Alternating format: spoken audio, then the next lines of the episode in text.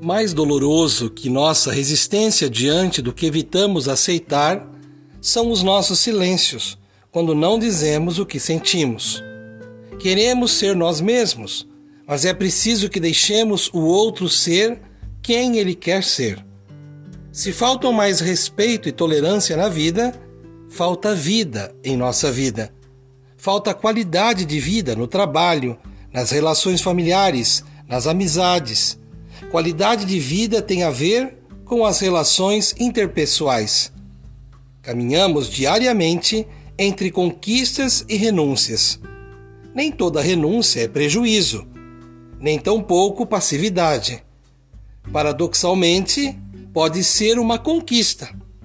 Renunciarmos a nós mesmos, como disse Jesus, não significa negarmos o que somos, mas o que pensamos ou apresentamos ser e não somos. Não é negarmos a vida, mas a falta de vida em nós. Assim, como não podemos parar o vento, não podemos apressar o rio. Ambos estão em constante movimento. A cada segundo, já não são mais os mesmos. Avancemos com liberdade para a consciência e não para opiniões. Cultivando a cultura de paz um grande abraço.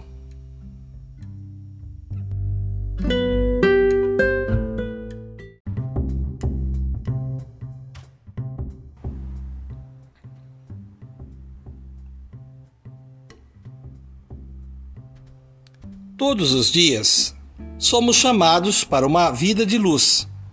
O sol traz esperanças e motivação para quem não se permite viver prisioneiro de seus medos e de suas emoções negativas. Dia a dia, precisamos correr atrás da liberdade para que possamos pensar e agir por nós mesmos e não pelo que as pessoas querem que façamos.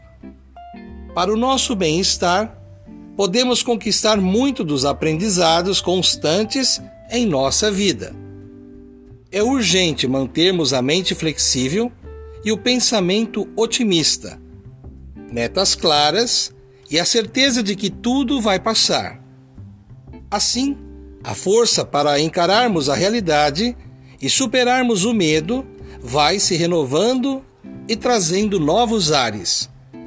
Se acreditarmos na misteriosa força de mudarmos e crescermos, vamos nos manter resilientes na luta. Cultivando a cultura de paz um grande abraço.